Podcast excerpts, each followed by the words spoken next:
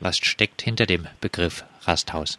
Es sollte einen Ort geben für Menschen, die mit Papieren oder ohne, spielt für uns überhaupt keine Rolle, ein Ort äh, für sie als äh, ein Anschlusspunkt an die Gesellschaft, die ihr gibt und vor allem um Unterstützung zu bekommen in ihren Anliegen ohne jegliche Repression oder Furcht vor Behörden und so weiter.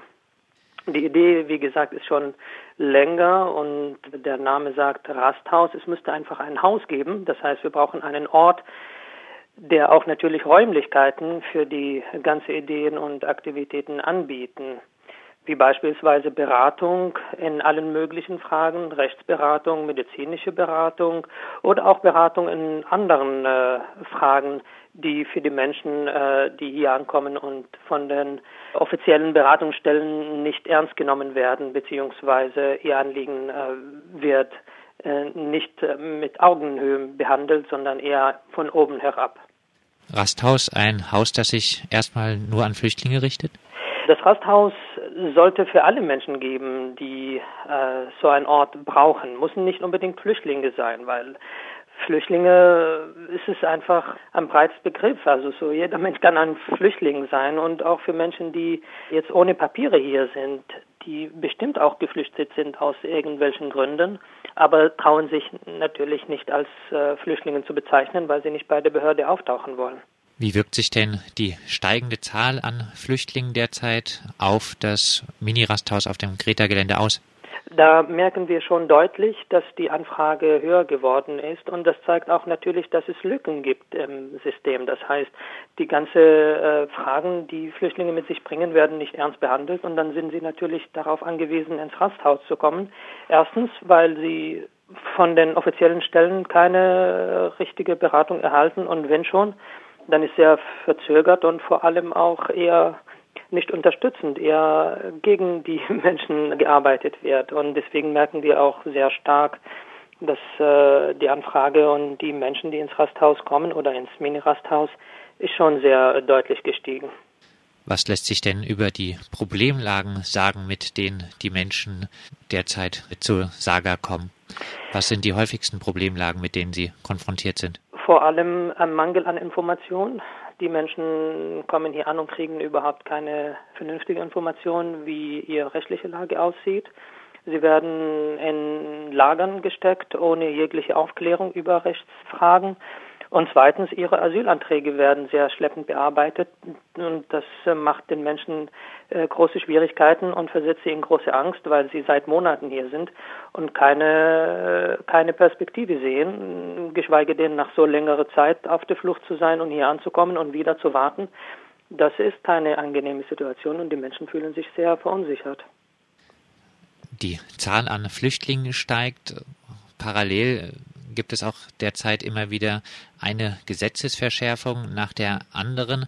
Spürt ihr das in eurer Beratungsarbeit auch? Das spüren wir schon jetzt dass die Menschen das mitkriegen und äh, verunsichert sind und fragen ständig nach, wie die neue Gesetze auf sie äh, wirken werden und vor allem mit Familiennachzug und Arbeitsverbote und so weiter, besonders für Menschen, die jetzt aus den sogenannten sichere Herkunftsländer, also die Balkanländer und so weiter, und Menschen aus Nordafrika, Marokko, Algerien und Tunesien und so weiter. Die, die sind sehr verunsichert und natürlich wird die Lage viel schlimmer werden. Das neue soziale Zentrum für alle, das neue große Rasthaus, soll nach Wunsch der Initiative selbstverwaltet sein. Jetzt gibt es ja auch viele städtische Angebote mit dem Fokus auf Geflüchtete und auch große Wohlfahrtsverbände machen in dieser Hinsicht einiges.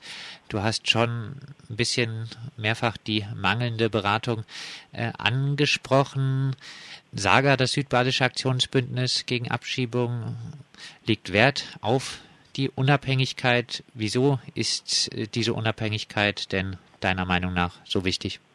Weil das ist sehr wichtig, die Autonomie der Menschen zu respektieren und ihnen die Möglichkeit zu geben, selber zu entscheiden, welchen Weg sie gehen wollen. Wichtig ist für sie die Möglichkeiten aufzuzeigen und die Möglichkeiten zu zeigen. Erstens nicht, weil sie das nicht selber herausfinden können, sondern weil die Sprache natürlich nicht vorhanden ist.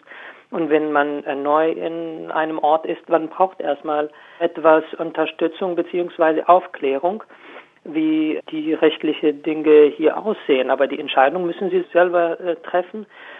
Und äh, vor allem, die Menschen müssen nicht verwaltet werden. Das heißt, sie können sich selbst verwalten. Die sind alle erwachsene, kluge Menschen und das können sie selber tun. Sie brauchen nur Räumlichkeiten, um sich zu entfalten.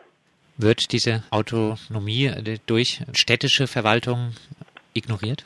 Das liegt auf der Hand. Also man muss nur schauen, die Sammelunterkünfte, die sogenannte Flüchtlingsheime, man muss nur einfach sehen, dass die Menschen dort keine, keine Freiheiten haben. Sie dürfen nicht äh, selbst kochen in bestimmten Unterkünften und sie dürfen auch natürlich keine selbstverwaltetes Leben führen. Das heißt, alles wird von oben bestimmt und äh, sogar die äh, Einfahrten auch kontrolliert, wie beispielsweise in der BR hier in Freiburg. Das heißt, die Menschen haben überhaupt keine Freiheit und das sieht man einfach im Alltag und das, das ist äh, ganz klar.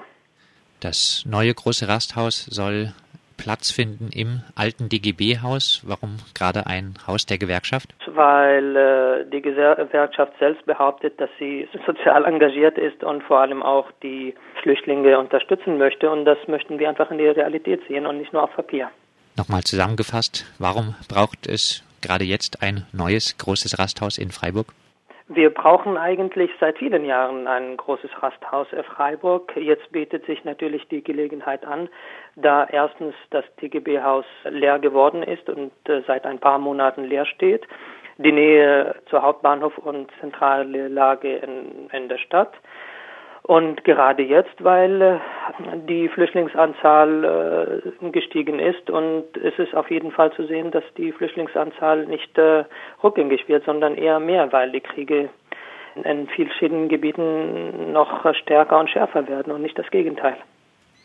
Soweit Fritz vom Südbadischen Aktionsbündnis gegen Abschiebung zur Forderung nach einem neuen großen Rasthaus in Freiburg. Großes Rasthaus jetzt, leeres DGB-Haus gemeinsam mit Geflüchteten neu nutzen als selbstverwaltetes soziales Zentrum für alle, für Solidarität gegen Ausgrenzung und rassistische Hetze.